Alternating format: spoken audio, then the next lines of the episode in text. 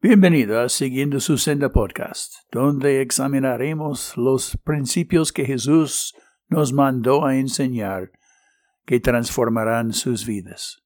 Soy Don Fanning, su anfitrión. En Salmo 119, David describió su pasión para los mandamientos diciendo, Me regocijaré en tus estatutos, no me olvidaré de tus palabras. La diferencia entre juzgar a una persona y consejar a una persona está en uno, no hay ningún intento de ayudar o mejorar la relación, pero en el último caso, el intento es ayudar a la otra persona y la relación personal. Uno resulta en aislamiento y heridos, mientras el otro resulta en unidad y edificación. Este podcast explicará la importancia de no juzgar a otros. El mandamiento está en Colosenses capítulo 2 versículo 16.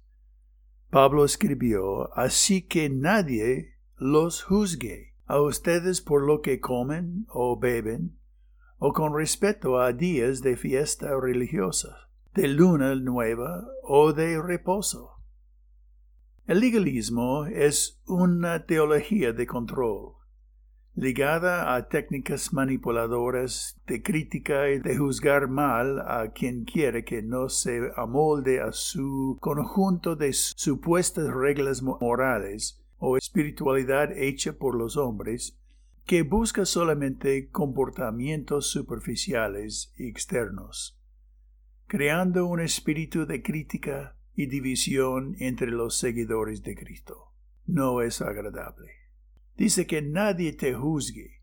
Es una orden de no dejar que esto te moleste. Cristo ha redimido al creyente de cualquier culpa de la ley, pero eso no debe permitir que nadie lo intimide o lo manipule haciéndole sentir culpable. Pablo escribió, Cristo es el fin de la ley, para que todo el que cree reciba la justicia. Romanos 10, versículo 4. Al tratar de ser más aceptable o justo por medio de cualquier sistema legalista, es totalmente infructuoso. Es más, dice que Cristo nos libertó para que vivamos en libertad. Por lo tanto, manténganse firmes y no se sometan nuevamente al yugo de esclavitud. Gálatas 5.1, es decir, esclavitud del legalismo. Pablo escribió a los romanos, porque el reino de Dios no es cuestión de comida o bebida, sino de justicia, paz y alegría en el Espíritu Santo. Romanos 14, versículo 17. Las leyes del Antiguo Testamento de comida han sido anuladas, como también los anteriores festivales mandatorios, los días del sábado. Todas las leyes del Antiguo Testamento no eran sino, Pablo dijo, una sombra de lo que va a venir. La substancia es de Cristo. Colosenses 2.17. Las sombras del Antiguo Testamento ya no son el plan de Dios, más bien ellas apuntaban hacia un objeto real o sustancia, el cual fue Jesús. Ya que el sacrificio real ha aparecido, el último medio para ser aceptado delante de Dios es poner tu fe en la sustancia de Cristo como una ofrenda sacrificial de Dios por tu perdón. El enfoque al obedecer su palabra es complacer al Salvador y demostrar que tomas en serio sus palabras. ¿Cuál de estas actitudes te motiva más? ¿La gratitud por su gracia o el miedo a ser rechazado por Dios y por otros? O una ambición de parecer más espiritual que otros.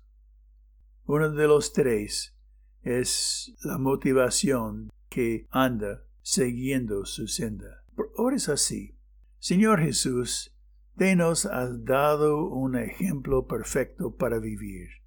Ayúdame hoy día a obedecer tus mandamientos sin temor de lo que los otros pueden pensar, pero también manténme lejos de pretender de ser más espiritual, imponiendo mis convicciones sobre otros.